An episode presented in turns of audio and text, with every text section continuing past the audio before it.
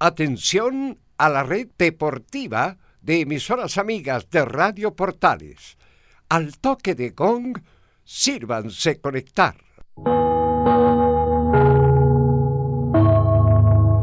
¡90 minutos! Con toda la información deportiva. Vivimos el deporte con la pasión de los que saben. Estadio en Portales. Ya está en el aire con toda la emoción del deporte. Comentarios. Carlos Alberto Bravo, Venus Bravo, Leonardo Mora, René de la Rosa, Camilo Vicencio y Giovanni Castiglione. Reporteros. Enzo Muñoz, Nicolás Gatica, Rodrigo Vergara, Juan Pedro Hidalgo, Rodrigo Jara y Felipe Holguín. Producción. Nicolás Gatica. Técnicos. Gabriel González Hidalgo y César Navarrete. Edición. Leonardo Mora. Dirección. Carlos Alberto Bravo.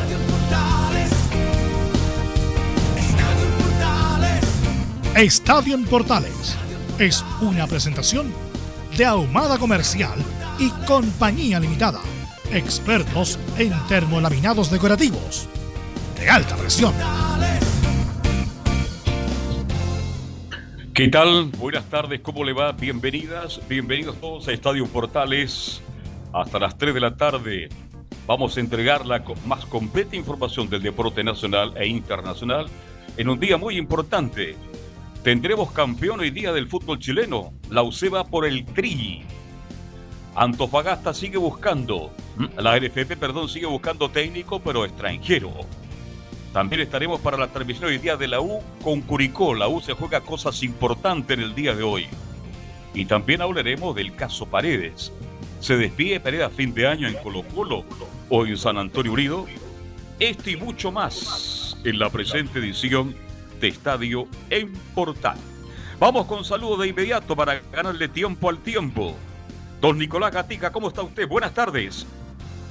Buenas tardes, claro, tal como sabe usted en esta previa del comienzo del programa, eso es lo que se pregunta a los hinchas y el medio en general. ¿Dónde se retirará Paredes? ¿En Colo Colo, en San Antonio Unido? Lo cierto es que él dijo que por lo menos va a seguir una temporada más o hasta fin de año. Sabremos también, por supuesto, qué novedades tiene el equipo de Colo Colo para enfrentar a la 30 a Cobresal y además que tendrá que pendiente de otros tres partidos. Perfecto, este y mucho más con el informe de Colo Colo a cargo de Nicolás Ignacio Gatica. ¿Cómo está el ambiente para un partido durísimo que tiene esta tarde noche la U de Chile, Lorenzo Antonio Muñoz? Buenas tardes, Carlos Alberto. Sí, un partido bastante importante para la Universidad de Chile que obviamente quiere ganar y, no complicarse hasta la última fecha. Esa es la intención de los hombres dirigidos por Rafael Dudamel, que obviamente esperan ganar esta tarde en Curicó Unido. ¿Y, por qué está hablando tan bajito, Lorenzo? Porque estamos en el bus. Ah, está en el bus. Ah, ah perfecto. Puede hacer mucho ruido. Ya. Perfecto. Bueno, en un ratito más tendremos completo informe de Enzo Antonio Muñoz, que en este instante ya va a Curicó. Vamos de inmediato con don Felipe Holguín. ¿Cómo estará el ambiente? Arriba en San Carlos de Apoquinto. Felipe, hola, buenas tardes. Muy buenas tardes, Carlos Alberto, y a todos los oyentes de Estadio Portales. Así es, la Católica ya empieza a preparar los últimos detalles que va a tener que enfrentar el día de hoy a la escuadra de la Unión La Calera, a eso de las 21.30 horas.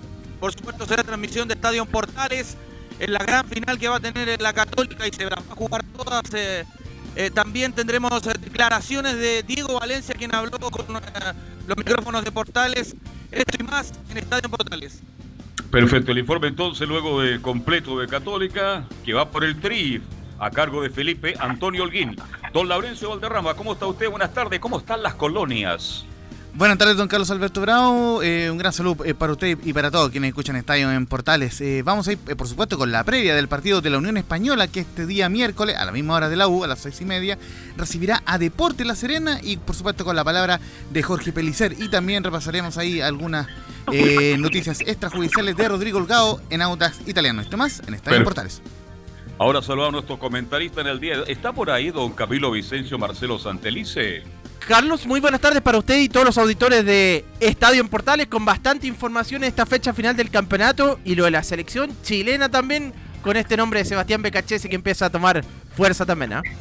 Bueno, estaré esto y mucho más. Eh, ¿Don Leonardo está hoy día? No, don está también con Enzo. Ah, Aquí estamos, pues. van en el bus. Está allá don Enzo. Pero por ahí está, parece, ¿ah? Sí, pues aquí estamos. Ya. Ah, me imagino que fueron con, con Cocavío, ¿no, Leo? Algo se hizo, recuerde que Curicó está en fase 2, así que, o sea, pero fase 1, perdón, así que Ah, nada abierto ya. ya. Ya. Ah, Tiene que ir bien aperado. entonces. Sí, de hecho, Encito se encargó de todo el cocaví para el camino. Bien, por algo tiene, bueno, por algo. Eh, ya. René de la Rosa está. no, Está. No sé si. Sí. Vamos a ver. Sí, si estoy, está- estoy, estoy, estoy, estoy, estoy. Velus, ahí, Ahí está. está, sí, René. ¿Cómo estás, René de la Rosa? Buenas tardes. Hola, buenas tardes a todos los oyentes de Portales y a todo el equipo. Así que le voy a preguntar de su experiencia en partidos definitorios, eh, partidos con mucha presión. Obviamente le voy a preguntar la experiencia a don René de la Rosa. Eh, vamos con los titulares entonces que lee con energía Nicolás Ignacio Gatica López.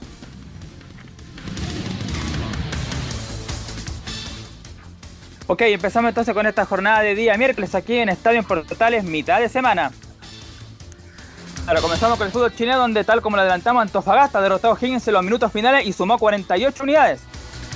El equipo Puma con este triunfo iguala el puntaje de la U, aunque claro, el equipo universitario tiene un partido menos. En O'Higgins recordemos que a los 4 minutos llegó un expulsado y después otro más, finalmente claro quedó con 9 jugadores ante el cuadro del norte. En la tarde además del duelo de la U, La Serena juega ante Unión Española a la misma hora que el partido entre Curicó y la U. Bueno, ayer hablábamos de una efeméride triste en O'Higgins también el fútbol chileno, la tragedia de los 16. Hoy se cumple un año de la muerte de, sí, del ex árbitro de, de Chile, Rubén Selman. En cuanto al tema selección, claro, ayer hablamos de Vizcay, ayudante de Gallardo como opción en la banca, pero fue descartado de plano por el técnico de River.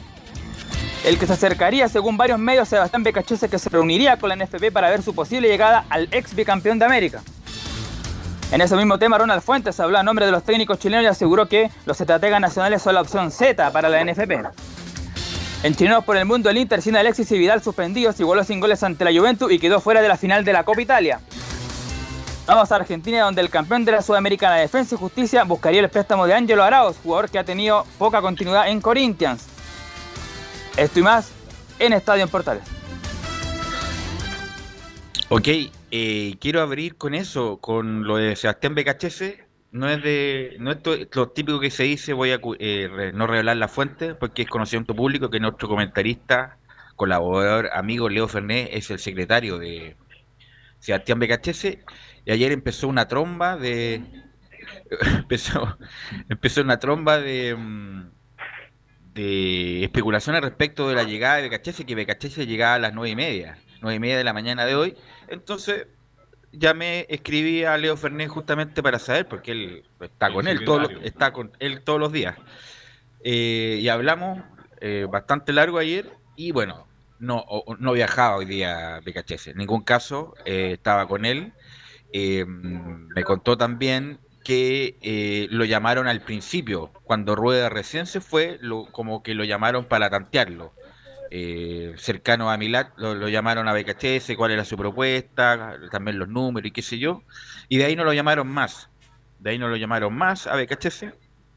Eh, ahí empezó toda la aventura con Almeida, con Crespo, con Peckerman, con Benítez en un inicio también. eh, llegó Cajijeado y todo lo demás. Ahí nomás no lo llamaron más. Y justamente por la por la caída de todos estos nombres sonó nuevamente BKHS y ayer como una tromba empezó a sonar que BKHS se puede acercar a la roja. Lo que sí les puedo decir es que si lo llaman, como él es kamikaze BKHS, me decía, ¿cómo no ser kamikaze? Me decía Leo eh, si se fue de Independiente a Racing. Incluso el mismo contrato lo fue a, firmar de una sede a otra. Firmó un finiquito y fue a firmar el- el contrato del otro lado que está separado Racing con Independiente de una cuadra. Eh, así que si es que lo llaman, eh, él asumiría la, la selección chilena, si es que lo llaman obviamente, sobre todo con la solicitud de varios jugadores que estarían de acuerdo con él, porque el plantel lo quiere. Eso no es ningún, no ninguna novedad. Los cabroni, como decía, y fue esa palabra, pero es para graficar, graficar de qué se trata, lo- los, los- los muchachos poderosos de la selección estarían de acuerdo que llegara BKHS a la selección, como lo dijo también en su momento John Herrera, que era el hombre indicado para, para asumir. Pero por lo, por lo hasta ahora, 13.40 horas, no hay nada, no hay nada, es solamente rumores. Sí se, se lo llamó en su momento cuando se renunció Rueda, pero sí, la, lo de Becachese es que él estaría dispuesto a asumir la selección chilena a pesar de todo lo, lo que sabe que se viene que va, está, a estar el establishment del periodismo deportivo, pero durísimo con él, por todo lo que pasó, por la demanda, el litigio que tiene permanente con, con, la, con la NFP, por los manejos, comillas, raros que se le inducen o se le imputan con San Paoli, él lo sabe, pero él está dispuesto a asumir el, este terreno hostil que asumiría en caso de tomar la selección, Así que esas son las novedades, por lo menos con Sebastián BKHS. Después, bueno, después les puedo contar respecto a su salida de Racing y todo lo demás, todo lo que pasó con, con en Racing. Así que, ah. sí. Y no será porque también justo eh, volvió a tomar fuerza la opción de Holland en ese momento. ¿No será que están esperando a que termine el campeonato también y que y también para anunciar? ¿Podría ser una pues, opción? Mira, hay un mar de especulaciones que puede ser de todo. Con esta dirigencia puede ser cualquier cosa puede que llamen a Becachese hoy día de la noche y se pongan de acuerdo, o, solamente un volador de luces para ver cómo reaccionaba la prensa, y a lo mejor Holland, después que termine hoy o que sale, salga tricampeón hoy día, lo más seguro es que justamente mm, lo puedan eh, ir a negociar. Es una opción también. Lo que se dice es que, ahora, nuevamente ponen plazo. Antes del viernes está el técnico de la, selección, pero eso venimos escuchando hace como hace, como dos semanas. Y yo le pregunto por lo mismo a René que está en línea, ¿qué te parece, qué te parece si es que llegara Sebastián Becachese a la selección, René? Bueno, mi opinión es bien eh, crítica, porque voy a ser súper sincero, eh, no porque sea Becachese, sino que a lo que voy yo que y lo que hay entre medio de la NFP y él, bueno, todo, todos sus contratos, toda persona trata de salir lo mejor posible, o eh, entre paréntesis, un aprovechamiento en según los contratos que hacen. Pero si es BKHS, yo creo que es un hombre idóneo, sí, eh, yo, yo creo que a pesar, va a ser una alimentación, como bien le dices tú, y le dicen todos los medios, la, la, parte de periodismo, el periodismo va a estar detrás de él por todo lo que se viene hablando desde hace mucho tiempo, pero independiente de eso, pero yo, yo voy por la parte deportiva. Es un hombre que conoce los jugadores, sabe que ha estado en el camarín, ha, conocido ha conocido a cada jugador que hay, los de renombre y los nuevos también yo creo que no está tan mala la idea como puedo decir que la NFP en realidad ahora ya está dando eh, eh manotazos de abogado buscando un, un, técnico eh, nacional para a tan a paso que estamos del, siguiente partido, así que yo creo que no es tan lejano el nombre y yo creo que tampoco es tan mala la idea. Bien, este, bueno, ya lo dijo todo usted, don René. Si un técnico, con la personalidad que tiene don Beca, le llamaban el agua rato, quiere venir a Chile con todos los problemas, con todas las que se va a encontrar, quiere decir que está interesado 100% porque los jugadores lo respaldan. Conoce el plantel, conoce el medio chileno. Oiga, ¿a quién no le gusta vivir en Chile todavía pese a todos los problemas que tenemos? Ellos vivieron muy bien en Chile, ya un lindo recuerdo. pero va en lo futbolístico y él se tiene fe. Se tiene fe porque conoce al plantel, puede convencer a los jugadores de una exigencia mayor incluso para lograr los objetivos. Así que yo me imagino que esta opción que se maneja puede ser. Pero, Velo, de verdad que, mm, no sé, ¿tendrá algún tapadito a la selección de aquí a mañana? Por eso, no, yo estoy, yo estoy comentando solamente lo que hablé con Leo Ferné. Secretario de... Justamente porque ayer en la noche se sonaba mucho. Prácticamente lo daban por hecho que llegaba a Santiago hoy. Y no, no fue así. Justamente lo, y lo corroboré con Leo Ferné, que es nuestro compañero, fue con nuestro comentarista. Esa es la desesperación, Velus, ¿ah? ¿Sí? Te escucho, Leo. Sí, lo que te decía es que esa es la, es la desesperación que hay. Pues, o sea, están tratando de, de como a de lugar, dar un nombre. De hecho, como tú bien lo decías, eh, se esperaba para la semana pasada el nombre. Resulta de que no, no, no pasó absolutamente nada. De hecho, ayer hablábamos con Alfonso un poco de todos los nombres que han salido a la palestra. Y al final parece que, como lo decía Carlos Alberto en su momento, podría ser un técnico chileno. De hecho, lo de Becachese a mí no me sorprende, como tú bien lo decías, porque ya en un momento hablamos de ese nombre en el programa eh, y de hecho hablamos que el ayudante que iba a tener iba a ser el Nico 10 y, se veía bien eso. Pero la verdad es que eh, lo que está pasando en Quilín es un desorden de aquí. O sea, de hecho, es impresentable de que a 40, 39 días el partido por los puntos de la selección que se reanude nuevamente la fecha, eh, no haya ninguna preparación, eh, no podamos hablar de un, de un microciclo, no podamos hablar de, quién va a preparar a los jugadores. Y además hay un tema que a mí me preocupa, o sea, más allá de que si es o no, es decir, el, técnico que llega a la selección va a poder tener el carácter de poder manejar este grupo, porque a mí me llama mucho la atención, por ejemplo, esta nota que salió ayer en la tercera, donde decía que, que Claudio Bravo, que Vidal estaban preocupados por porque no llegaban, incluso molesto, y después sale Claudio Bravo en un Twitter diciendo yo no he dicho absolutamente nada, yo creo que sí lo ha dicho, el tema es que el que llega a la selección después tiene que tener carácter también para poder manejar este grupo que es bastante, pero bastante complicado. Así es, así es. Obviamente eso está, eso se sabe respecto a quien llegue va a, tener un, un grupo complicado y tiene que saber manejar. Y justamente Camilo, quien habló de esto fue Ronald Fuente y que fue bien sincero en una cadena amiga. Así que lo vamos a empezar a escuchar, eh, eh, Camilo, respecto a que los técnicos chilenos somos las alternativas Z. No, los pasillos de la FP no circuló, pero que se me haya nombrado en, todos los medios de comunicación me parece que es muy bueno. Eh, me alegra mucho, me, llena de orgullo que, que piense la, prensa, sobre todo, porque ha sido más de prensa que de NFP, no, no me ha llamado nadie.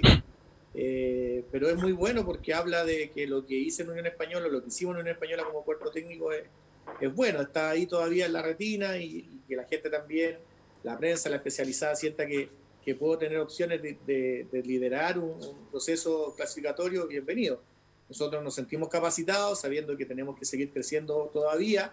Eh, la selección no tiene margen de error, está con los límites de tiempo en lo justo, pero no, yo tengo claro que no va a ser un técnico chileno el que llegue a la selección para clasificatorias de Qatar. Creo que soy un técnico que ha ido creciendo y tengo que seguir creciendo más todavía, pero no me gustaría ser la alternativa Z. Y me parece que en estos momentos sí los técnicos chilenos, independiente del nombre, están siendo la alternativa Z, lo cual no, no, no está la confianza y la garantía para poder hacer un, trabajo tranquilo. Habría que conversar, ver qué es lo que pasa, pero no, la verdad que no, no me ilusiono porque sé que no soy alternativa en estos momentos para dirigir la selección. Ya llegará el momento, don Ronald. y eso es justamente lo que nos dice la segunda, Camilo, Ronald Fuente, que ya llegará el momento en los técnicos chilenos. Y si hay, hay gente que está encargado del fútbol nacional y piensa que los jugadores chilenos, o sea, los técnicos chilenos, no tenemos las capacidades necesarias para dirigir la selección o para asumir roles protagónicos, ya de ahí parte mal la situación. O sea, no se está valorando lo que nosotros estamos haciendo. Yo lo he dicho en otras entrevistas, yo me recibí el año 2004 entrenador, pero todo lo que aprendí como técnico hasta ese momento no me serviría de nada si no me he actualizado. O sea, la actualización que yo he hecho, el aprendizaje que he tenido, los estudios que he realizado, me han permitido ser un técnico actual, un técnico con con trabajo actualizado, porque el fútbol ha cambiado muchísimo desde la, desde la forma de entrenar y, estamos más que capacitados, eso lo, hemos estado demostrando en los clubes en los cuales hemos trabajado, así que me parece que ya va a llegar el momento que se valore realmente lo, lo, que somos los técnicos chilenos, tenemos que seguir potenciándonos, lamentablemente el, el, colegio técnico no, no, no está bien orientado, entonces ahí cuesta un poquito más tener algún peso específico, pero sí lo importante es que los técnicos chilenos que tengan opciones de trabajar, porque yo estoy sin trabajo ahora, pero si el día de mañana llego a trabajar, sin duda va a ser para, para seguir demostrando, no para empezar a, ver si somos mejores que los extranjeros, no, sino que para que realmente demostrar que estamos capacitados para asumir roles importantes dentro del fútbol nacional. Sí, Ronald Fuentes hizo una muy buena campaña con Unión, eh, pero le falta una estrellita. Por, por ejemplo, Sierra ya ya, salió, campeón dos veces, uno, uno con Unión, uno con Colo Colo, me parece que salió campeón de la Copa Chile con Unión también. Salió campeón en Arabia, independiente del, que sea una liga menor. De la ponderación que uno le dé a esa liga, pero bueno, salió campeón. Pero a, Ronald Fuente le falta una estrellita como a Marco Antonio Figueroa, que ha dirigido en todos lados, y como dice Chilaver, tú no has ganado nada, como le diría a Marco Antonio Figueroa. Bueno, cambiando de tema, muchachos, porque bueno, esto es noticia en desarrollo. Ojalá, mejor mañana, pasado, ya vamos a ver, ojalá, el técnico de la selección chilena. Eh, y lo que, quisiera comentar, eh, René, es justamente lo que se viene, los partidos definitorios. Bueno, nuestros compañeros van rumbo a Curicó, un partido muy importante. Eh, se discute los árbitros, está, bueno, Católico y día Calera y el hincha de la U está preocupado, uno lo ve en redes sociales porque lo arbitra Gamboa, es como, es como la lepra. ¿Qué les puede decir a la gente en general de Eduardo Gamboa, René de la Rosa? Bueno, eh, de lo que podría hablar todo el día, en el sentido del conocimiento que tengo, porque soy amigo del papá, del hijo, he sido amigo de, de, todo lo de Gamboa, pero hablemos de la cancha.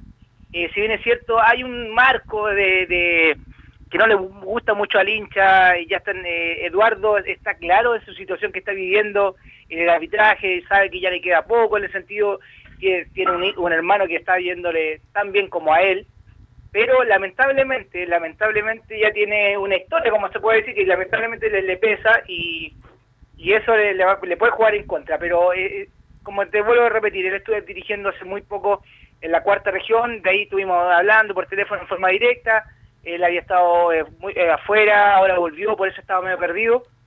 también lo sigue una lesión, pero como te digo, o sea, está jugando Jorge Osorio con designar a árbitros ya eh, bueno, yo, yo, lo mencionamos en programas anteriores con Don Carlos que para esta instancia el campeonato se tiene que poner a, lo mejor. Eh, no, sé si, no, sé si, es lo mejor eh, Gamboa porque por todas las críticas que tiene, pero es que tiene más experiencia al lado de los otros muchachos que están fuertemente atacando en el sentido del buen, en el buen sentido de la palabra el campeonato nacional. Pero como te digo, ahora está más calmado. Yo en su arbitraje que lo pude observar yo la semana pasada eh, está manejando más cosas, eh, ya no está haciendo tan, sabe dónde está parado, en el sentido que, que no, que lo que va a hacer va a ser todo cuestionado, o lo que eh, ahora el VAR se va, se va a apoyar mucho más en el VAR, así que yo creo que va a ser un buen trabajo, sí, sino que a lo mejor mucha gente como que se enroncha cuando dicen Gamboa, pero está en otra etapa, yo creo que lo va a demostrar hoy en este partido que viene, así que esperemos que sea así la gente de la 1 tiene buenos recuerdos con Gamboa en diferentes partidos y sobre todo en los clásicos, ¿eh? los clásicos, sobre todo con Colo Colo, que se le atribuía que Gamboa era hincha Colo Colo y todo lo demás, pero bueno, eso es parte del fútbol, todos tienen sus colores. Incluso de lo cuando dirigía a su padre. No, de, ahí, de ahí nace Mira, los Gamboa, la U de Chile. Los Gamboa, con todo respeto, los Gamboa son todos malos, con todo respeto, son muy buenas personas, buenos padres, buenos hijos bueno, hace buenos asados, pero desde me la época del 90. Ahí estaba Eduardo Gamboa, los Gamboa, la verdad, no encuentro ninguno bueno Leo Mora. No era Camilo, parece. No, no, eh, Leo estaba ahí. ¿Leo? ¿Leo? No, se no. No, lo que digo yo que, insisto, son muy buenas personas. Ahí sí, Leo. ¿Sí? Sí, lo que pasa es que yo le quería decir a, a René y bueno, que, de hecho el mejor árbitro del torneo en estos momentos va a arbitrar el partido que va después, pues, o sea, el de la Católica con la Calera, pero yo creo que los que van a tener más pega son los partidos del día de mañana. Eh, Carvajal, Droguet, Gilabert, eh, Béjar, que van a estar todos a la misma hora y además que ahí sí que están todos necesitados, porque de hecho eh, sabemos que se cambió un partido para el día de mañana, el de Wanders, por ejemplo, por el tema de que eh, tenemos que ver quiénes son los equipos que van a descender y que puede ser que estén todos los descensos directos el día de mañana, o sea, que baje Coquimbo, que baje Iquique, que baje la U de Conce y que no haya partido de definición. Y de hecho, ahí sí que va a haber eh, va a haber mucha presión por parte de, de todos hacia los árbitros de todos esos encuentros, más que en el partido de que vaya a pasar el día de la tarde en, Curicó con Gamboa, que ciertamente, como dice Velu, hay mucha reticencia con el árbitro porque le dicen Galboa y todas esas cosas, pero más allá de eso, hace mucho tiempo que no tiene tanta polémica Gamboa. Eh, y eh, Roberto Tobar en la noche que obviamente va a tener el partido más complicado, de hecho yo creo, porque obviamente de lo que pasa ahí sale el campeón del fútbol chileno de esta temporada. Pero tengo una pregunta que eh, empecé a mirar la lista de los árbitros, René, y, mi ignorancia, que de repente no se pierde en el, en el, mundo. ¿Qué pasa con Julio Bascuñán? Esa es la pregunta. Bueno, Julio, eh, yo sé que no es momento de tampoco de, vacaciones ni porque no es momento no. es momento no es momento. Él tiene eh, lamentablemente tiene una lesión pero ah, creo que se está recuperando creo que ya está en óptimas condiciones pero yo creo que lo están lo van a bueno ya no hay partido más lo van a guardar para el próximo día y mañana. Eh, así que yo creo que va a aparecer todavía, eh, antes que se termine el capítulo, va a aparecer al menos en un partido, sea en la B, sea en tercera, no, en tercera no, porque ya salieron de segunda, pero va, a salir, va, va, a salir eh, porque, pero viene retornando, pero es que les voy a hacer eh, otra cosa, porque también voy a responder también a la pregunta, a la muy buena pregunta de, de Leo, él quiere ya la parte administrativa del arbitraje, él ya está buscando eso, está buscando ya dar un paso al costado, veo que Roberto tiene más expectativa que él, pero él quiere entrar a la parte administrativa, quiere ir ahí a, la comisión. Así que yo creo que también se está alejando por lo mismo. Así que para que tengan presente ese tema. Pero Julio, un hombre joven todavía que está para dirigir dos, tres años más, pues mi estimado René La Rosa. Y no tenemos tantos buenos árbitros fuera de Tobar y por aparecen algunos proyectos. Bueno, Enrique Ose se retiró antes justamente para asumir un cubo administrativo. Y ahora está fuera de todo. no, pero ahora está en México trabajando. Ya. Eh, pero son decisiones de vida, por René. Claro, no son decisiones de vida, ahí influye mucho también, don Carlos, como los futbolistas, como hay futbolistas que se retiran a los veintitantos años, treinta años, porque son diferentes exigencias, a lo mejor ellos también le pasan la cuenta a su cuerpo también, su eh, para qué andar con cosas que eh, los entrenamientos son más eh, todos los días y acá. Claro, hay que tener un físico privilegiado como el suyo, ¿no? Eh, lo ideal, lo ideal, don Carlos, muchas gracias. Eh, pero, Ahora hay que No. Yo creo que, va a salir todo...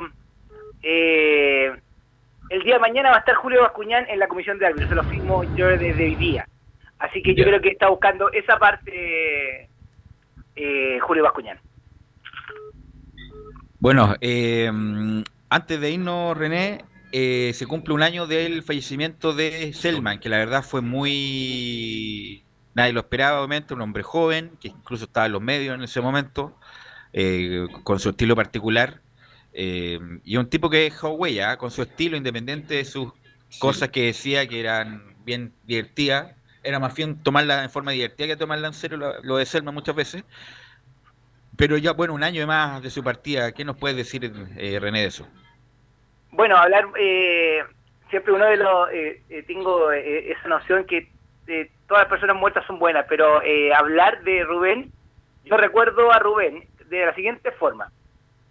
Eh, porque muchas veces yo salí con él en el sentido que yo le hice cuarto árbitro cuando yo era novato y cuando él tenía la más experiencia, después fuimos compañeros de división, que fue muy amable, siempre fue, nunca, siempre te pusieron, por ejemplo, oye, correr tras mío, no correr delante mío, claro, porque uno trataba de mostrarse, eh, era más joven, pero él siempre con la experiencia, pero nunca es mala, en el sentido que era el típico árbitro que es anormal, como ahora me recuerdo eh, el Gato Ven, también bueno para fumar, Rubén. En el entretiempo iba al camarín y se, sacaba la camiseta, iba a las duchas y yo le iba a ver y estaba fumando.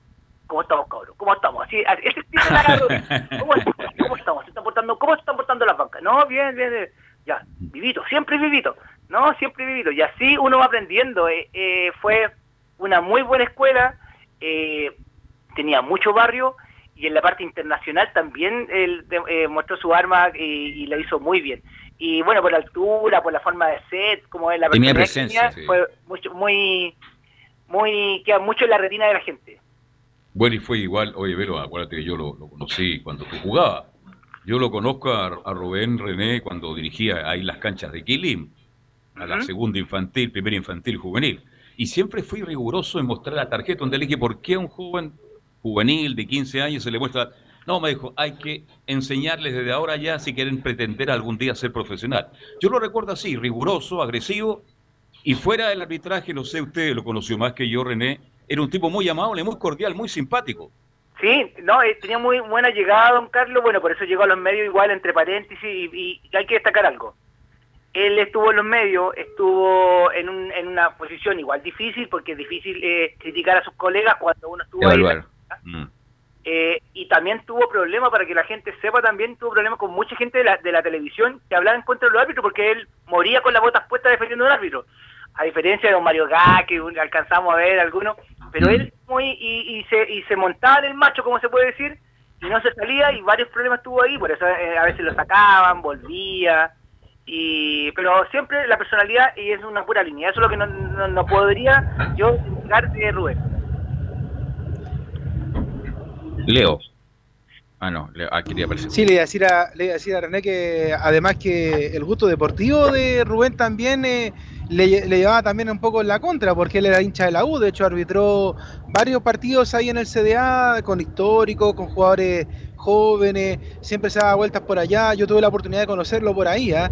y de hecho, ese gesto que siempre yo le decía a Carlos Alberto de que se acercaba a los jugadores y le ponía la tarjeta encima de la cara, cosa que nadie haría hoy por hoy, pero era un tipo muy simpático y además era muy didáctico para poder eh, ilustrarlo a uno, porque muchas veces yo me acercaba para preguntarle cosas de partido, le decía, hoy había una jugada, me parecía de tal manera, y él se daba el tiempo de poder conversar con nosotros, con los reporteros, y obviamente ahí esbozaba su cariño que le tenía a la Universidad de Chile.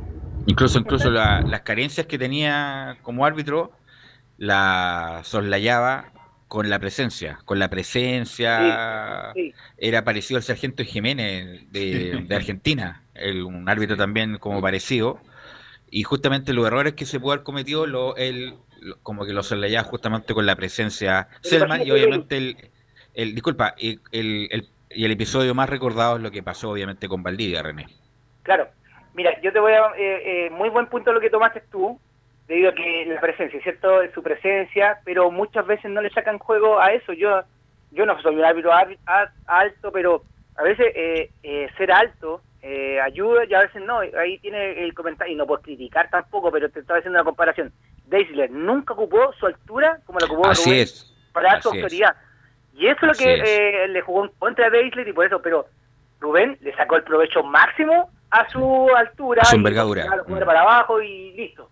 Pero no es tanto eso el arbitraje. El arbitraje tiene un conjunto de, de cosas que la personalidad, la contextura, estar cerca de la jugada, es, una suma de cosas. No es llegar y tomar un pito y salir a arbitrar. Aunque mira dos metros, pues también se le puede venir el mundo encima.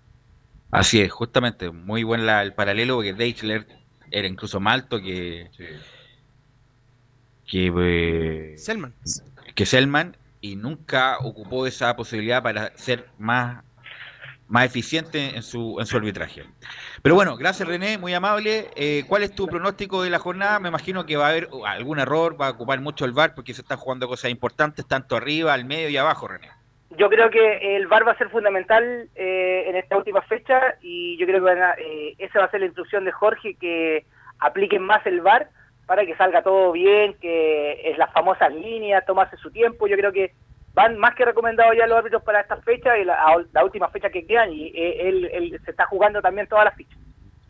Ok, gracias René, muy amable. Nos, escuchamos el viernes. Que esté muy bien, buenas tardes.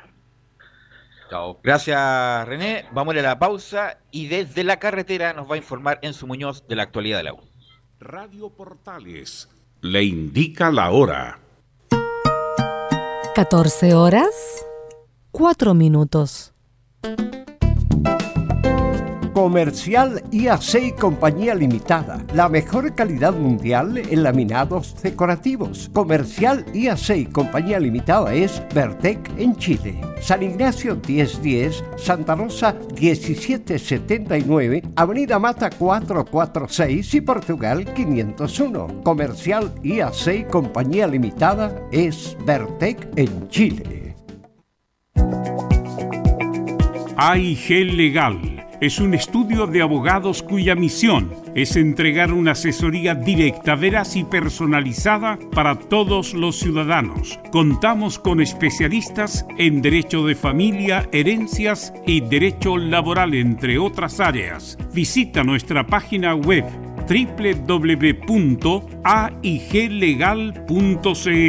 o comunícate con nosotros y agenda una reunión sin costo al número más 569 73 04 67 92 AIG Legal.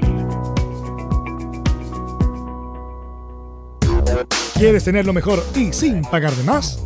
Las mejores series de televisión, los mejores eventos deportivos, equipo transportable, películas y series 24/7. Transforma tu TV a Smart TV. Llama al 973-718989. Twitter arroba panchops. Termolaminados de León, tecnología alemana de última generación. Casa Matriz, Avenida La Serena, 776 Recoleta. Foro 22 622 5676. Termolaminados de León. Visita www.radiosport.cl, el sitio web de la Deportiva de Chile programas, noticias, entrevistas y reportajes, podcast, radio online y mucho más. Todo lo que pasa en todos los deportes lo encuentras en www.radiosport.cl. La Deportiva de Chile en No se pierda todos los días a medianoche, lunes a domingo en Radio Portales, el tren del recuerdo. Conduce Salvador Fernández. Solo canciones inolvidables de su época. Contáctese con Salvador Fernández al foro 22 319 7959. Le esperamos esta medianoche con el tren del recuerdo en Estación Portal.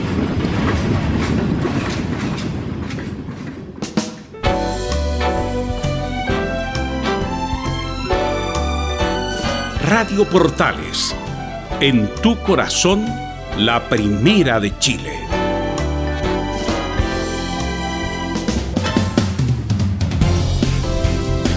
...14 horas ya con... Eh, 8 minutos ya. 8 minutos. ¿Y en qué lugar de la carretera, qué, la- en qué ruta, en qué localidad va don Enzo Muñoz? Buenas tardes, Velus. Mira, la verdad es que no sé. Sé que ya pasamos Paine, pero no me pregunte en qué localidad estamos. Yo, yo veo paisaje, paisaje me pasa. Champa. Champa, ya. Ya. ya, Champa van. No, Mora o sea, conoce, yo no. les queda, les queda un, les queda, ¿eh? les queda bastante. San Fernando, Curicó, Talca. No, Curicó. Sí. no. Curicó. ¿Mm?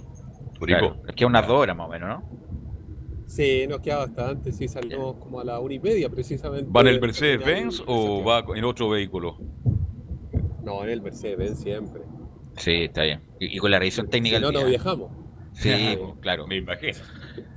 Bueno, Enzo, ¿qué me puede contar de la U? Que eh, ganando este partido se terminan dos años de eh, estrés, de maleficio, de presión, de rabia.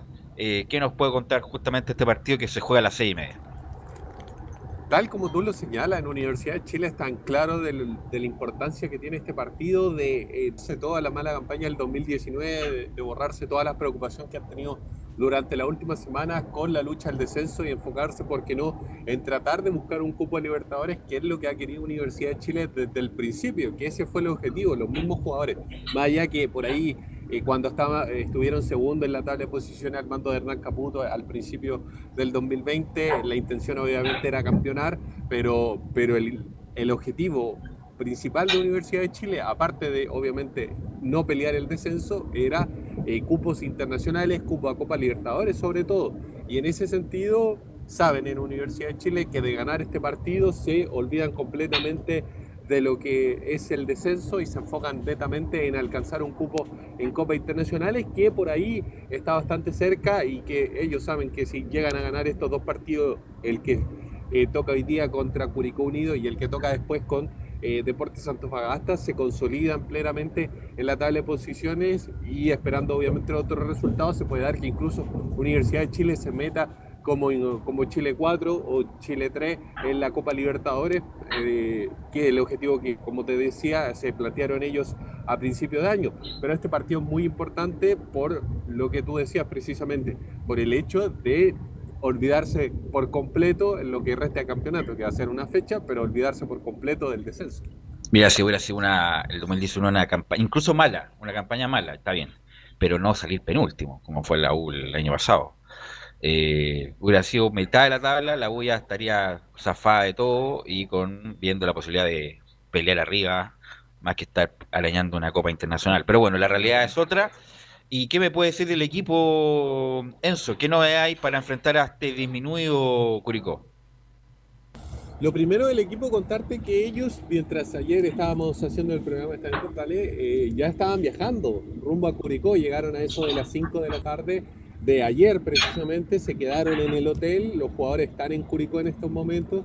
Es más, la hinchada, eh, como ha sido habitual en estos últimos viajes que ha tenido Universidad de Chile, por ejemplo, a Coquimbo, eh, se le hizo un hotelazo, se le hizo un hotelazo y lo- los jugadores fueron acompañados obviamente por eh, parte de, de los hinchas que fueron a acompañar al equipo, que de no remediar ninguna situación debería presentar un once muy parecido que derrotó al conjunto de Unión Española.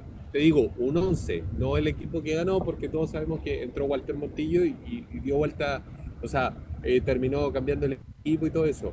Debería ingresar casi contra Sí. Se nos pierde Enzo, ¿no?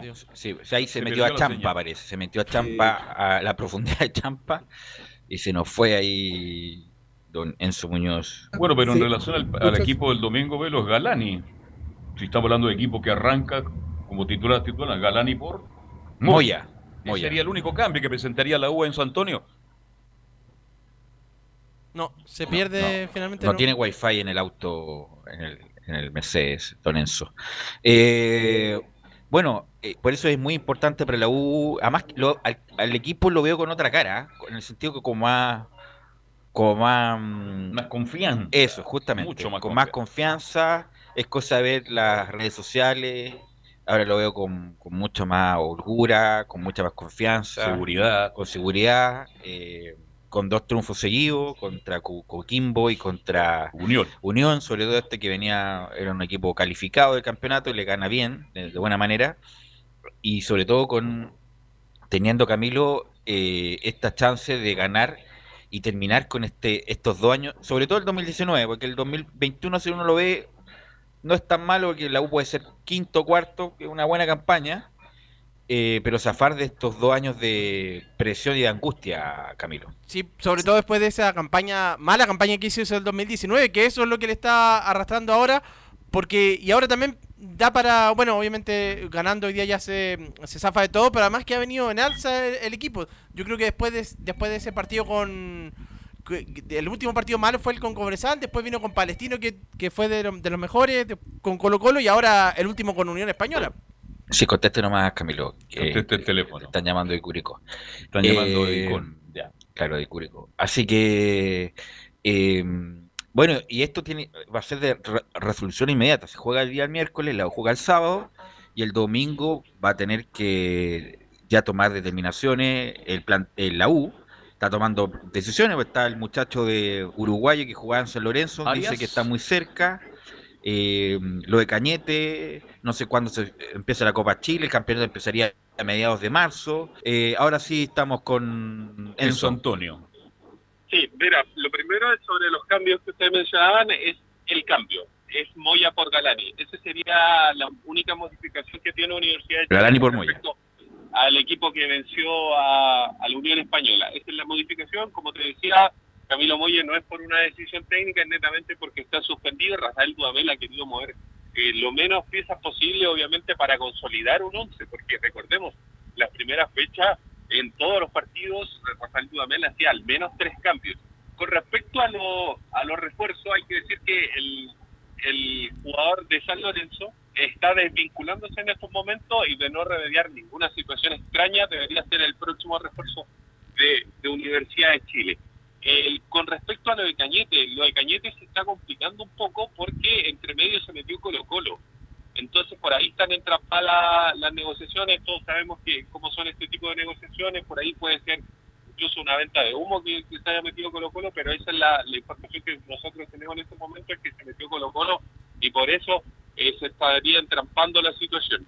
Y sobre Eugenio Mena, eh, ya que preguntan mucho sobre Eugenio Mena, la última información que tenemos y nos llega de Argentina es que el jugador está en estos momentos o debería estar reuniéndose en estos momentos con la dirigencia del cuadro argentino para ver su tema de salario, porque ah, recordemos, el jugador ha tenido Enzo, bastante problemas, sí. Disculpa que te interrumpa. Leo Ferné, no estoy cometiendo ninguna infidencia, me comentó justamente de Omena y de Díaz.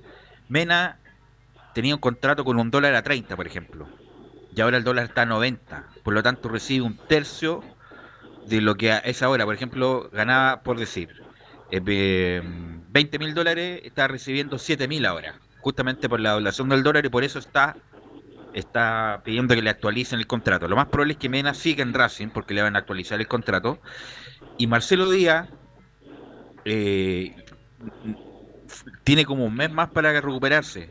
Por lo tanto, se va a recuperar en Racing, según lo que me dijo nuestro compañero, y en junio llegaría a la U Marcelo Díaz justamente. También tiene una deuda con Racing, Así que, disculpa Enzo, pero eso nos comentó de ahí de, de fuentes Directo cercanas. Eh, lo de Eugenio Mena y lo de Marcelo Díaz. Sí, mira, es muy parecida a la información que nosotros teníamos, porque la- lo que nosotros nos decían desde Argentina es que el jugador en estos momentos está viendo el tema del salario, principalmente con Racing, y que es un hecho de que lo más probable es que se arregle y Marcelo Díaz continúe en, en Racing. Y lo de Mar- y lo de Marcelo Díaz era más complejo porque obviamente eh, las pretensiones económicas y todos sabemos que el contrato de Marcelo Díaz termina en junio la intención de él era llegar a principios de año, pero debido a las situaciones puntuales que han pasado, eh, va a llegar, pero en julio.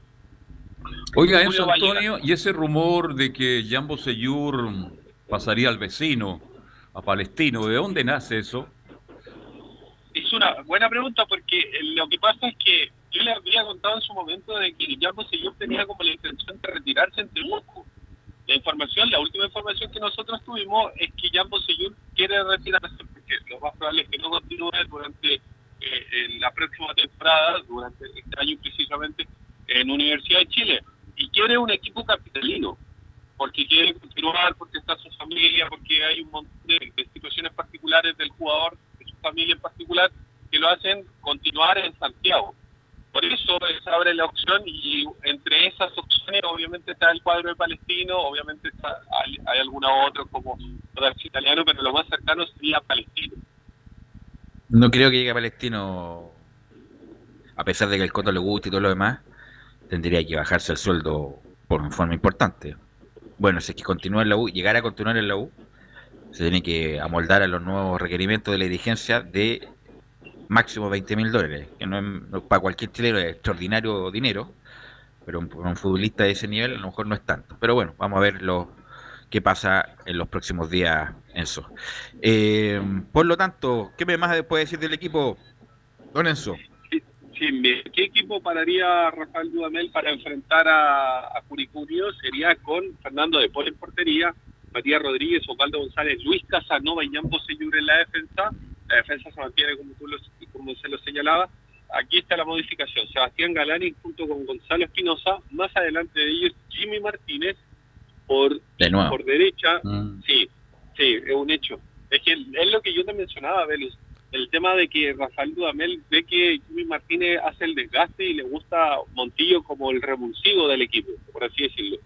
En esa condición lo tiene a Walter Montillo, por eso no, no es de la partida, por así decirlo. Eh, Simón Contreras por derecha, eh, Joaquín Larribey por el centro y Ángelo Enríquez por, por izquierda. Ese sería más o menos el 11 que prepara Rafael Dudamel. Y el 11 que prepara Martín Palermo sería A con ver, Fabián. Cerda, con Cerda en el arco, Opaso, el Pepe Rojas, eh, Pensol y Bacache en la zona de la defensa, eh, Corral, eh, Tolo Godoy, Pablo Parra, Ever García, Oyarzo y Fede Castro. Y Cortés nuevamente iría a la banca y en Puse está suspendido por, tar- por tarjetas y Vera ni al banco. A ver, me repite la formación de Curicunio, porque yo tengo otros postales que es muy distinta. y Yo le creo a usted, pues, mi estimado Enzo Antonio. Cerda en el arco, ¿no?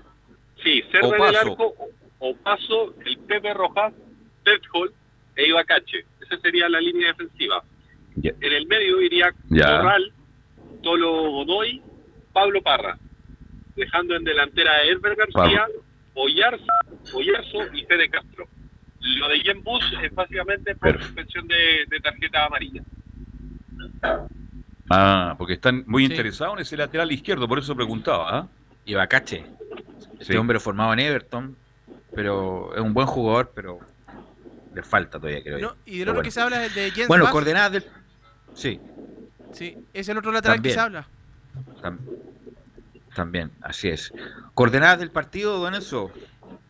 Estadio La Granja de Curicó, seis y media. La transmisión de Estadio Portales parte a las cinco y media porque obviamente haremos una previa bastante larga porque se juegan varios cotejos en simultáneo, así que obviamente vamos a tener una previa bastante larga, pero el partido de la U empieza a las seis y media con relato de Carlos Alberto Bravo.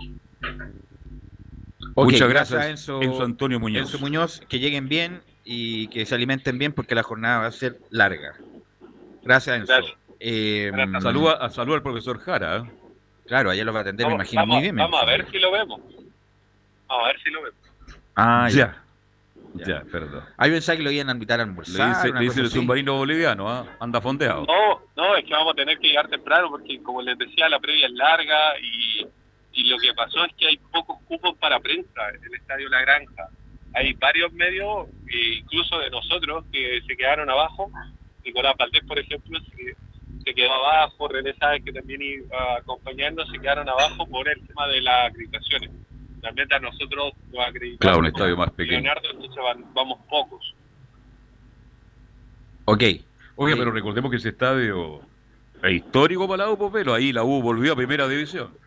Se estaban recordando acá en la señal oficial de mm, del fútbol chileno los partidos anteriores, el 2009. Me, acuerdo un golazo del Pipino Cueva, que, que la pisa ahí, que la pincha. Gol de también de este muchacho que venía de Quique, que fue importante, eh, Villalobos. Villalobos, buen jugador Villalobos, buen jugador, gran goleador Villalobos. Y después me recuerdo un penal que le gana con penal de David Pizarro a Curicó también. Y la última que recuerdo fue eh, el año 2018, me parece, con goles de Uvilla y Soteldo. Eh, Soteldo también le gana a Curicó. Así que Curicó viene disminuida, Camilo, eh, va a tener que luchar por- con sus propios fantasmas para enfrentar a la U, que de estar peleando Copa Libertadores, ahora está peleando el descenso. Sí, con esa, incluso con, es- con eso que nos contaba Rodrigo también de, de esos rayados que aparecieron durante la durante la semana también. eh, así que está, está bien complicado desde que llegó Martín Palermo. Dicen que hay mucha ¿Sí? indisciplina en mucha indisciplina en Curicó. Ese es el gran problema. Sí, así que ya ha tenido varios problemas, incluso eh, eh, primero con el cambio de arquero, que salió Pablo Garcés, que definitivamente no volvió a jugar, claro, por los errores, después tuvo, ahora está Fabián Cerda, así que eh, incluso lo deslizó también, eh, que deslizó falta de compromiso Martín Palermo después de ese partido con la Unión Española. Así que por ahí va también la, la crisis de, de Curicó. Es tan mala la campaña de Curicó que el diario Clarín de Buenos Aires dice y pensar que Palermo quería ser técnico de Boca. Mala la campaña de Palermo, porque la primera etapa Muy fue buena. Fue buena con la Muy mala la campaña Ni siquiera le quise preguntar a Enzo, porque otro tema, lo de que ya se rumorea que Heller va a vender sus acciones. En el corto plazo la va a vender y alguien que estaría disponible a comprarla sería Bragarnik, que sería el final del club. Ojalá que no pase eso. Oye, Bragarnik Gracias, Enzo. Vamos ahora. Sí. Están todos porque de Sí, nuevo ahora, ahora quiere estar en ferro ya en Argentina, así que está en todo lo que está tocando todos los equipos parece. ¿eh? No, sí, impresionante el, la red que tiene Bragarni en todos lados. Vamos con la Católica. Vamos con la Católica, con Felipe Holguín, para que nos indique esta jornada histórica que se puede convertir el día de hoy. Lo más probable es que así sea, que Católica se corone campeón y tricampeón como un hecho inédito en la historia de su club, la historia del club, eh, Felipe. Buenas tardes, Belu, gusto saludarte y a todos los oyentes de Estadio en Portales nuevamente. Sí, la Católica ya empieza a, prepararse para lo que va a ser eh, este gran duelo tan importante, tan trascendental para la institución, eh, para la franja. Eh, se espera también que van a ir a hacer un arengazo el elenco de los hinchas, bien digo, de la Católica a las afueras de la del reducto de San Carlos de Apoquindo. A eso de las seis y media se espera que vayan unos hinchas a apoyar a la Católica, así como lo hicieron la vez pasada. Eh, y también eh, la Católica ya empieza a preparar porque va a tener una sorpresa en la oncena titular, donde va a estar eh, eh, José Pedro, el Chapa fue en salida. Sí, pues va a haber un cambio Sin con duda, no, no, no, imagino que no quería perderse este momento y ya está recuperado físicamente para ser titular de lateral, me indicó usted, ¿o ¿no? En este caso, José Pedro Fuensalía iría como extremo por derecha. En la última alineación que plantó hoy día en la práctica en la mañana, José Pedro Fuensalía va por extremo por derecha. Y Lescano eh, también eh, iría en este interior. caso como interior, claro, como el, el trabajo que hace Diego Buenanote y Marcelino Núñez en este caso. a ver si nos movemos. Se escucha un poco cortado, Sí. Camilo, ¿no? Usted me, me Sí, indica de repente- desde... El estudio central. desde ah, sí, se escucha un poco cortado acá, Felipe, ¿no? Ahora sí, muchachos, ¿me escuchan bien? A ver si... bueno, y si no, más. llamamos a la línea nomás, Felipe, no hay problema. Ya. Un poquito más allá. Ahí, quédese no, ahí, quédese ahí, no se porque mueve. El internet, la señal de internet del, del lugar.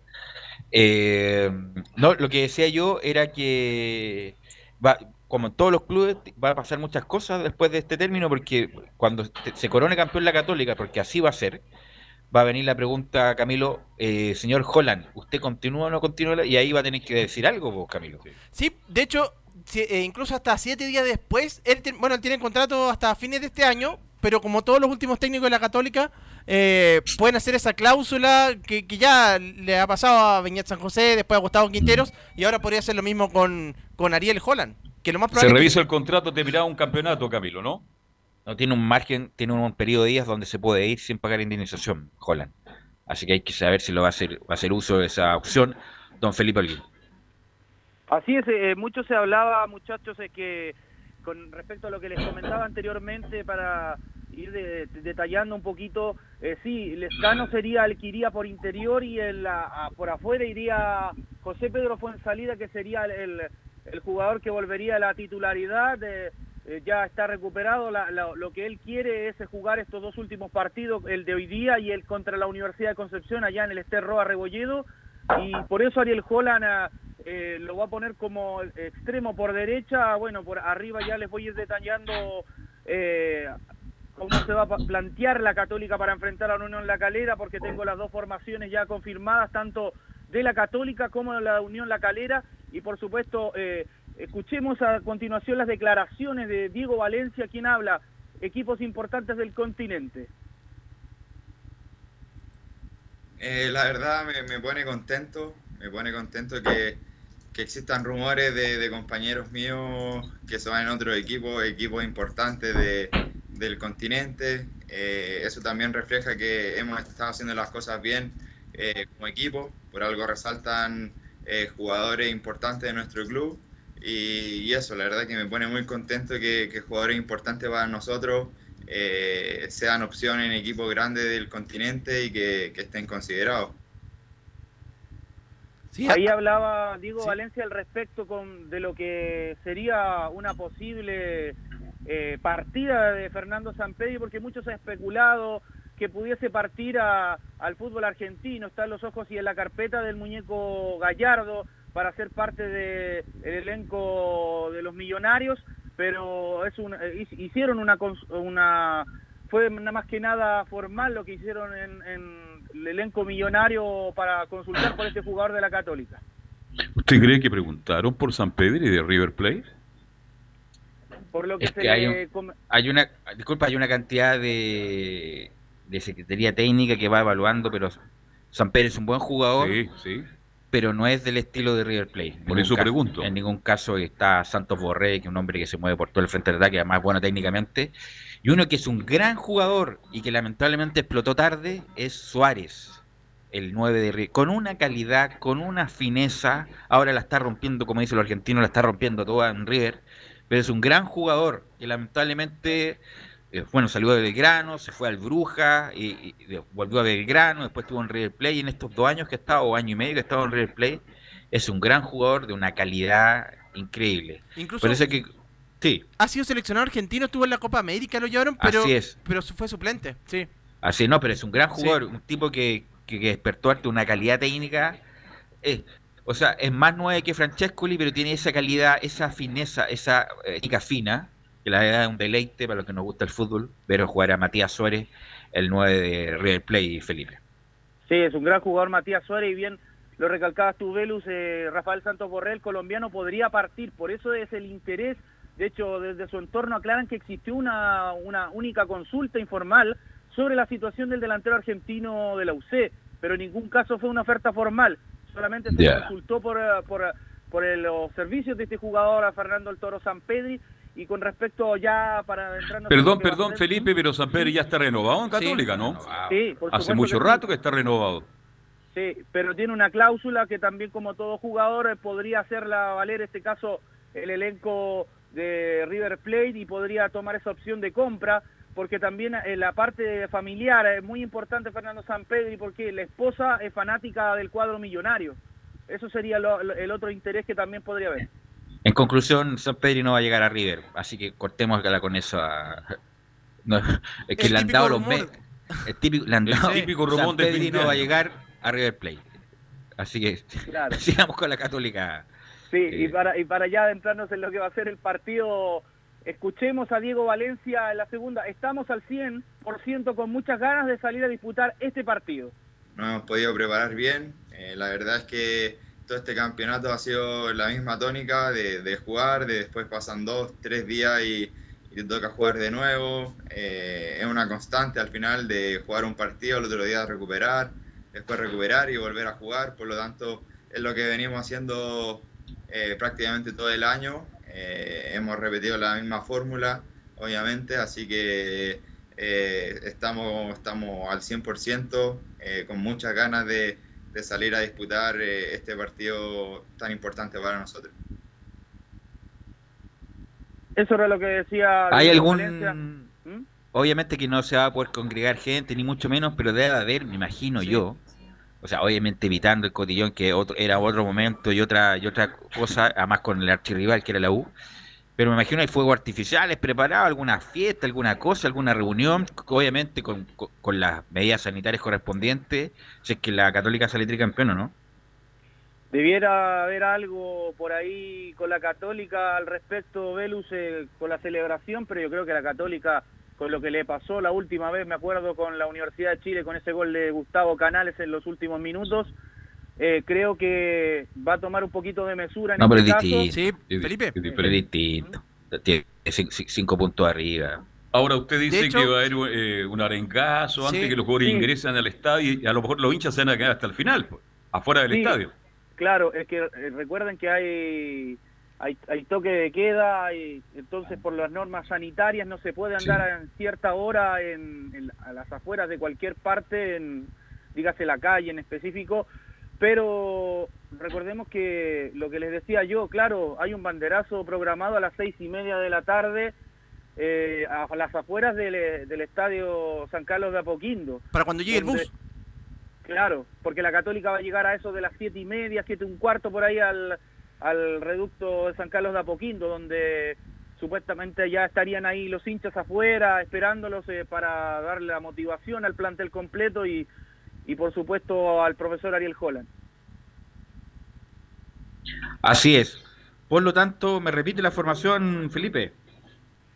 La formación de la Católica saltaría con Matías Dituro en portería, Tomás hasta Uruaga eh, sería la saga central acompañado de Valver Huerta, por derecha iría Raimundo Rebolledo, por izquierda Cornejo cerra- cerraría la línea de cuatro defensores, en contención iría Ignacio Saavedra acompañado de Luciano Agüet y en labores eh, ya de creación Gastón Lescano, ya en delantera el puntero derecho sería Fuensalida José Pedro, el, eh, en centro delantero sería Fernando Sampedro y por izquierda iría Edson Puch, mientras que la calera saltaría con eh, Alexis Martinarias, Cristian Vilche por derecha con línea de tres, Navarrete, Bimber eh, por izquierda, dos, dos contenciones, Juan Leiva, Matías Lava por izquierda, volante de salida por derecha Andía, Castellani en el medio de creación y por izquierda el Chiqui Cordero y dos delanteros, Andy Vilches el goleador y Jason Vargas el que vuelve a la cuadra de la precordillera. Velus, Sí, Camilo. antes de precisamente hay una declaración del rival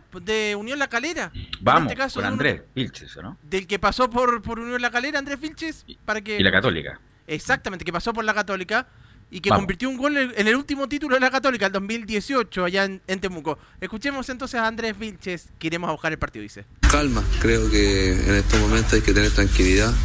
Sabemos que hay mucho en juego para ellos como para nosotros y, y el equipo está tranquilo, está trabajando, enfocado en lo que viene, eh, de ir a buscar el partido porque sabemos que el triunfo nos da una mínima esperanza para, para pelear el torneo, así que ansioso y como te digo, tranquilo esperando el, el día del partido. Bueno, con la calera que se ha, ha di- dilapidado todas, todas estas chances posibles. Va a quedar en la historia La verdad, chileno, uno ¿eh? no espera nada de la calera. No solamente los hinchas de la calera. Mira, ahí el otro día hablé con un amigo que vive en la calera. A pesar de que están contentos con la campaña, al club no lo sienten para nada propio. Está totalmente alejado de la ciudadanía, con la cuestión de los símbolos, que, que tampoco hay mucha vinculación eh, con, con la ciudadanía. Entonces, a pesar de que están contentos con la campaña, como nunca, pero la verdad se sienten ajenos ajeno justamente bueno lo sienten parte al club con la, la hinchada de la ciudadanía. Pero ese es otro tema. Bueno, gracias Felipe, muy amable. Muy buenas tardes, muchachos. Así Te que, escuchamos a la noche, o- Obviamente Felipe que vamos a estar muy atentos, va a haber una transmisión especial, obviamente sí que Católica sale campeón con los comentarios de Camilo Vicencio. Y el a la- de Cristian Frey. Cristian Frey. Vamos a ir a la pausa, Camilo, y volvemos con Colo Colo y la Unión Española. Radio Portales le indica la hora. 14 horas 37 minutos. Termolaminados de León, tecnología alemana de última generación. Casa Matriz, Avenida La Serena, 776 Recoleta. Foro 22 622 56 76. Termolaminados de León. ¿Problemas de familia, herencias, laboral y otros? AIG Legal, estudios de abogados que entrega asesoría directa y personalizada para atender su situación personal. Especialistas en derecho de familia, herencias y derecho laboral, entre otras áreas. Comuníquese con nosotros y agende una reunión sin costo al más 569 7304 6792 o visite nuestra página web www.aiglegal.cl.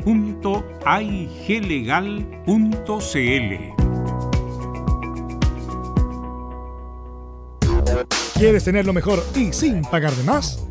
Las mejores series de televisión, los mejores eventos deportivos, equipo transportable, películas y series 24/7. Transforma tu TV a Smart TV. Llama al 973-718989. Twitter arroba panchops.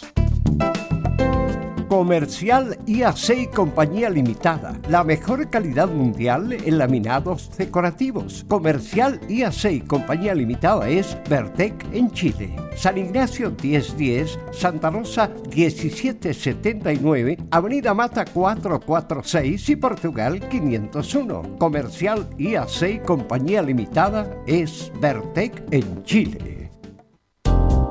En Radio Portales, de lunes a viernes, de 15.30 a 17.30 horas, Salud Eterna.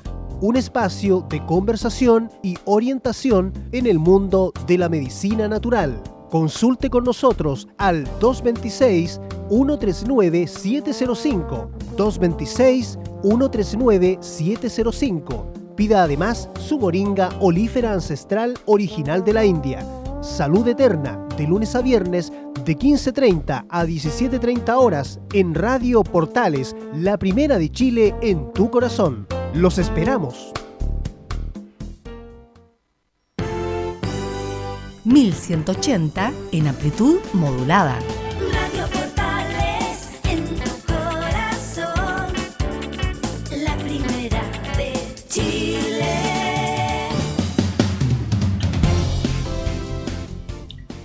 Y hay varios temas en Colo Colo. Paredes, así como pidiendo por favor que se pueda retirar en Colo Colo hasta fin de año. Obviamente que se va a retirar en Colo Colo hasta fin de año. Es el último ídolo que tiene Colo Colo. También se juega un partido importante también. Eh, se está hablando de nombre. Hay muchas novedades en Colo Colo, Nicolás Gatica. Sí, exactamente, y vamos a comenzar justamente con la del número 7 de Colo Colo con Esteban Paredes, justamente una declaración que dio en un Facebook de la comuna allá en San Antonio, en el, en el, cent- en el aeropuerto, perdón, en el puerto justamente en el litoral central, dio estas declaraciones Esteban Paredes, dijo entre otras cosas, bueno, que se retiraba a fin de año, claro, que esperaba hacerlo en Colo Colo, tratar de ser una rama del fútbol femenino, que también espera que San Antonio en el futuro no tan lejano, unos tres años, quizás no sé, pueda estar ya en primera división, ojalá participando, compitiendo, no solamente participando. Así que esas son algunas de las palabras que dijo Esteban Pérez. De hecho, él mismo dijo que termina contrato este 2021 cuando termine el campeonato, ya sea el partido frente a Higgins o el duelo de definición, y ahí tendrá que, por supuesto, conversar con la directiva blanco y negro si por lo menos sigue hasta fin de año, pero lo que es seguro, que hasta fin de año por lo menos continuar Esteban Paredes en el fútbol chileno. ¿Usted le renovaría contrato a Paredes? No, pero que es un caso especial. po. Si Paredes me dicen que me voy a retirar a fin de año, es definitivo, le renuevo. Listo, Paredes. Toda la. Incluso ya, yo lo comentaba hasta el hartazgo, que parece haber retirado cuando le hizo el gol de la U, en la Gloria, en el PIC. El resto fue eh, artificial. Todo el resto fue un al- alargamiento artificial de la carrera de Paredes. Pero como decir ya me voy a retirar a fin de año y quiero retirarme en Colo Colo, es un caso especial, po. No, es, un- no es cualquier jugador, pero si me asegura que se va a retirar, yo le renuevo para que termine. Y lo más probable es que quiera alargar justamente para poder hacer más gol y superar el récord de Caselli, el récord de Campo y toda la cuestión, que los récords que le van quedando Gatica Nicolás. Pero lo he ido dilatando cada vez más porque primero iba a ser el 2019 a fines de ese año, Sí. que convirtió el gol con la U. Después, ahora, bueno, el- el 2020 ha jugado poco y ahora un, la un año más.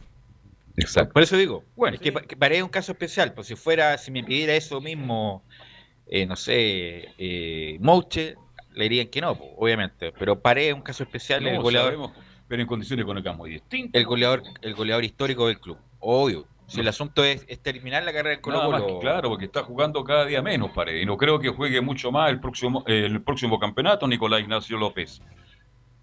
De hecho, escuchamos la declaración de Esteban Pérez para ya cerrar ese tema justamente del número 7, porque también Brian Cortés se refiere al 7, pero primero Pérez dice, mi intención es retirarme a fin de año, ojalá sea en Colo Colo. Justamente yo termino contrato ahora y mi intención obviamente es retirarme a fin de año. Ojalá sea en Colo Colo, pero bueno, si no es así, me retiro a fin de año sí o sí.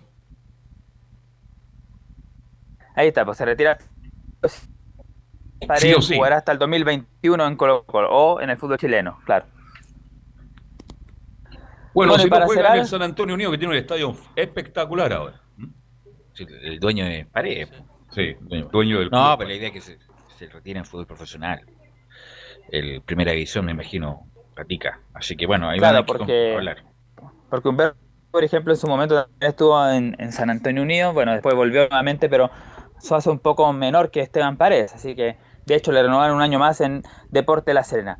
Bueno, el que habló también de este tema, como dijimos, que estuvo ayer en conferencia de prensa a decir sobre eso, de que hoy día Gustavo Quintero no quiso hablar antes a los medios. Ahí uno se preguntaban, ¿será cábala quizá? ¿Estará nervioso? No sé algo, pero Quintero no quiso hablar hoy día porque uno espera justamente la palabra del técnico un día antes del partido para saber la situación de los jugadores, quiénes están lesionados, quiénes están eh, eh, disponibles y cuál es la posible formación que podría parar. Por supuesto, era importante escuchar la palabra de Quinteros, pero no está. Y justamente Brian Cortés habla sobre el tema Paredes, dice el portero colocolino, Esteban Paredes está entrenando muy bien y esperamos contar con él. Buenas tardes. Eh, con Esteban está entrenando, está la verdad que muy bien. Eh, como todos, yo creo que están todos motivadísimos para, para ese día, así que esperamos tenerlo. Si no, eso lo decides, profe. Yo no soy el técnico acá, así que la verdad que todos son importantes en este momento. A todos necesitamos y, y, y es la única forma de salir adelante. Claro, ahí lo dice, por supuesto, necesitan a, a todos, sea de titular o por lo- en la banca, o por lo menos estén ahí eh, presentes, como va a ser el caso de Jorge Valdía, porque ya se indica y se asegura prácticamente un 99% definitivo que no juega Valdivia ni, ni mañana frente a Corozal, ni tampoco el día domingo frente a O'Higgins. Hay que ver si el partido de posible promoción pueda jugar o no, pero por lo menos las dos fechas que quedan de aquí al fin de semana, ya Valdivia no juega y solamente se, se vio esos minutos que estuvo en cancha con Wander, con la Católica y esos pocos minutos que estuvo ante Everton de Viña del Mar. Bueno, para querer un libro ¿ah? con lo de Valdivia, la vuelta que llegó Camilo con mucha expectación a Colo Colo y resulta que cero aporte. De- pero, de- bueno, Nicolás Blandi debe ser la peor la peor contratación lejos del- de los últimos 10 años del fútbol chileno, pero lejos. Un tipo que gastó un millón, un poco más de un millón de dólares, que jugó muy poco, y lo, lo poco que jugó lo jugó mal, y jugó- hizo pocos goles, no sé cuánto, debe tener como dos goles Blandi. Vamos a ver si continúa en Colo Colo o lo van a mandar para otro lado, pero lo de Blandi y sobre todo lo de Valdivia debe ser de las peores vueltas que yo recuerde de algún jugador importante del fútbol chileno, Nicolás. Además, como fue el último partido también cuando jugó con Everton, había ingresado recién cinco minutos antes, después no, no volvió a jugar. No, mal, Sí, todo sí. mal. Mal, mal. Es como la ley de Blandi gana 80 mil dólares en Colo Colo ¿Quién? mensual. Blandi. El que más gana, uh, más gana el fútbol chileno. Eh, que como, como dice la ley de Murphy, lo que empieza mal, Termina termina, mal. Y eso le pasó a Valdivia, Nicolás. De hecho, está que este Nicolás Blandi lo, lo del sueldo que gana para que los equipos argentinos se lo puedan llevar. Ahí tienen que buscar fórmulas. pero lo más probable es que, claro, Nicolás Blandi eh, se vaya de Colo Colo cuando termine este campeonato, porque, claro, lamentablemente, como se contó, no fue aporte y Jorge Valdía, bueno, lo mismo, solamente podría apoyar eh, fuera, como pasó, por ejemplo, en, ese recordado partido frente a Coquimbo, que se veía ahí en la tribuna justamente Valdivia apoyando a sus compañeros, celebrando con todo el gol de Coquimbo, quizás ese va a ser el aporte que podría hacer ahí Jorge Valdivia de estos partidos, lo, motivacional, pero claro, ya en lo futbolístico, nada que hacer. Y aquí me, me confirmaba por interno, Laurencio Valderrama, le damos la gracia, de que extraoficialmente, porque como dijimos no habló Quinteros y hay que esperar la citación, pero extraoficialmente mañana estarían citados y tendrían opciones de jugar minutos por lo menos este partido ante Cobresal, Marco Volado y Esteban Paredes, justamente que hablamos ahí. Paredes así que sería citado para el día de mañana junto con Parragués y Iván Morales como los centros delanteros, Volados como opción de puntero derecho. La duda que tiene Gustavo Quinteros es la, la creación, porque Ignacio Jara estaba cumpliendo bastante bien ese aspecto, pero en el partido frente a Iquique tuvo problemas lumbares y todavía sigue con problemas lumbares esta semana, por lo tanto es duda para el día jueves, seguramente podría incluso no estar citado el 30 de Colo Colo y la opción sería Leonardo Valencia o Matías Fernández, le quedaría eso nomás a, a Colo Colo porque recordemos que Gabriel Costa también está lesionado. Hay muchos lesionados en Colo Colo, lamentablemente, pero Valencia o Fernández, bueno, ahí hubo una buena alternativa. Yo me quedo con Valencia en este minuto. No sé usted, Nicolás Catica, que comenta y está habitualmente con Colo Colo. Claro, y de hecho la información es, como ya se sabe, no está en el 100% para participar en este compromiso, así que lo más probable es que, claro, eh, Valencia sea titular y Matías ingrese en segundo tiempo, o al revés, pues Matías juegue un, un tiempo y en la segunda etapa entre Leonardo Valencia, pero en este momento, claro, Matías no está para, como se dice, llevarse el peso de, del equipo. Bien, esto es mañana en el Monumental, será transmisión también de Estadio Portales Digital, mi estimado Nicolás Ignacio. Exactamente, antes de poner la posible formación del partido de mañana y también algunas novedades con quienes podrían llegar, vamos a escuchar una última de, del portero Brian Cortés que dice sobre la situación. Colo Colo es el club más grande de Chile y merece estar en lo más alto de la tabla. Sí, obviamente, eh, Colo como club eh, más grande de Chile y merece estar en lo más alto de la tabla. Lo sabemos, eh, obviamente ahora estamos mentalizados en, en ganar, solamente en ganar, no pensamos en nada más y estamos seguros que y muy convencidos que lo vamos a lograr, así que obviamente como dices tú, Colo Colo debería estar siempre arriba. Eh, lástima que no, no en este momento no estamos, pero estoy seguro que sí, este grupo tiene grandes cosas para dar y, y ese va a ser uno de los pilares fundamentales para, para estos dos últimos partidos. Oiga, Nicolás, vuelve Gaete al Monumental. ¿Qué pasa con Gaete? Próximo Está torneo. Cerca Juan Carlos Gaete, de hecho ya ha venido hasta publicaciones que está el propio Gaete, puso en su tweet, en su Twitter, no recuerdo bien, una imagen que donde decía que podría ser el posible nuevo refuerzo de Colo Colo y alguien le preguntaba ahí cuándo, cuándo sea eso oficial, así que ya por lo menos a entender y también el técnico Gustavo Huerta dijo que hay algo más o menos avanzado también, así que lo confirman a Gaete que va a volver a Colo Colo, claro, Marcelo Cañete, como decía Enzo en el bloque anterior, se lo va a pelear ahí con la Universidad de Chile, otro que se disputa Colo Colo con la U de Chile, es el lateral izquierdo de Curicó Unido, Jen Bass, que también dicen que por ahí habría interés de ambos equipos, de Colo Colo y la U, es Cristian Palacios, el delantero uruguayo ex Unión Española. Los que también podrían, eh, como opción, ven en Colo Colo a futuro, es Felipe Fritz, un delantero de la Unión Española, y Tomás Galdames, defensor del cuadro hispano, son las opciones que también manejan en Colo Colo para llegar a, Oye, a- Felipe al Fritz 2021. es un buen jugador, pero de los 90 minutos juega 20 minutos bien. El resto está eh, muy lagunero, Felipe Fritz. Es un buen jugador, zurdo, que gana la raya, pero muy lagunero. Bueno, ahí lo- los genios de Colo Colo están buscando ese tipo de jugadores. ¿Algo más, Nicolás? Sí, la probable formación de mañana, por supuesto que hay que ver quiénes están citados y todo eso, pero por lo que se ha podido ver, sería la siguiente, con Cortés en el arco, Rojas como lateral derecho, pese a que Felipe Campos ya estaría para tener minutos en el partido de mañana, pero lo más seguro es que Rojas sea el lateral derecho, Falcón junto con Evarroso los centrales, Suazo que cumplió su fecha de castigo en Tiquiqui será el lateral izquierdo, Carmón y Fuentes en la contención, por ahora, claro, más cerca que sea Leo Valencia el 10, y arriba se, ma- se mantendría los mismos tres de arriba, Pablo Solari, Iván Morales y Pablo Mouch. Ok, gracias, Nicolás. oiga, lo último, perdóneme, que Iván Morales a Huracán de Argentina. Ah, no, no- han ¿Qué se va mencionado ahí como una Huracán, opción. viejos? En Huracán tampoco pagan, viejo, un equipo tradicional, pero no se El compara equipo con del Globito, no camiseta amarilla, brindisi, No, gran camiseta- volante. Camiseta blanca. Blanca y amarilla. No, blanca con vivo rojo. Sí. No, amarilla. Es No, blanca. ¿no es amarilla? No. está confundiendo. Estoy confundido. Eh, bueno, de ir a no, Houseman, pues, el loco Houseman. Sí, pero ahora no. ¿Cómo será? Lindo estadio. Al, a ese equipo, Huracán, insisto, equipo Pero tradicional. ¿dónde pagan en Argentina? En ninguna parte. En Boca y en River. Eh, el resto no. Y además Colo Colo es mucho más grande que Huracán. Pero bueno. Bueno, vamos con Laurencio Valderrama. ¿Cómo estás, Laurencio? Hola, ¿qué tal, Velo, muchachos? Gusto de saludarlos. Justamente hoy tenemos un partido importante en el Estadio Santa Laura. Lo vamos a ir informando justamente en paralelo al duelo de la U, que será de la Unión Española recibiendo a Deportes eh, La Serena. Ya lo adelantábamos algo en la jornada de ayer con, con el buen eh, azul hispano Leo Mora, pero hoy también eh, actualizamos un poco las informaciones del, del cuadro hispano, que ya tiene lista de, de citados, y entre otras cosas, confirmó a Carlos Palacio, que venía con alguna molestia física después del partido ante la U, y que está totalmente confirmado en la lista de citados, y por cierto, la formación del cuadro de eh, del, del cuadro de la Unión Española. Vamos a ir de inmediato con las bajas que son eh, que están en ambos equipos.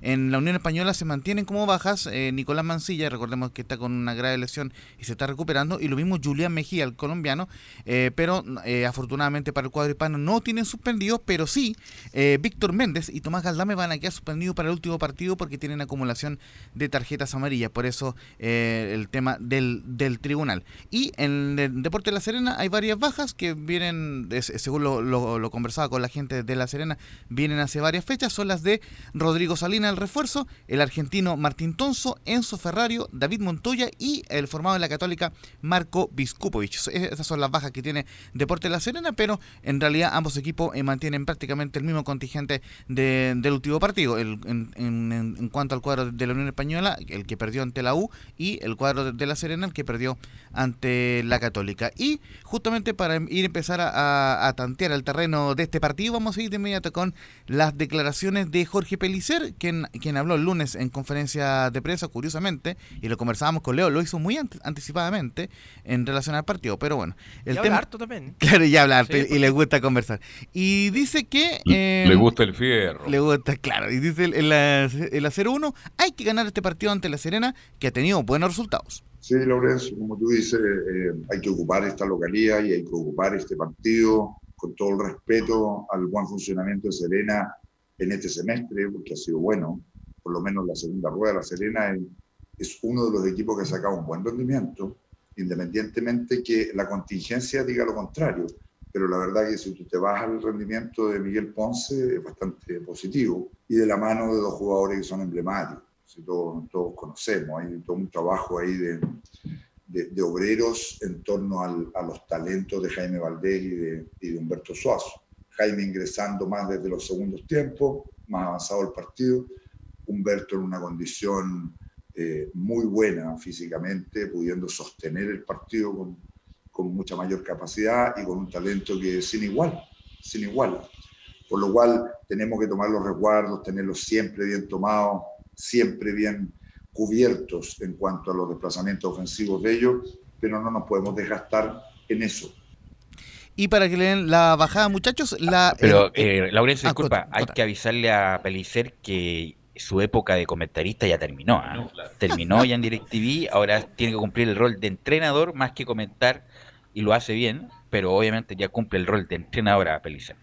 Justamente por eso te quería marcar la declaración 04, que es la primera donde muestra una clara preocupación por la situación de la Unión Española. Y ojo, lo, lo conversamos con Leito Mora, que em, justamente reconoce algo que, que por lo cual eh, no se justificaba la, la salida de Ronald Fuentes, que es que la Unión tiene un plantel corto. Entonces vamos a ir de inmediato con la 04, que dice Jorge Pelicer, sabemos que estamos en riesgo de, digamos, de, de perder eh, la clasificación a la Copa Libertadores y la Unión tiene un plantel corto.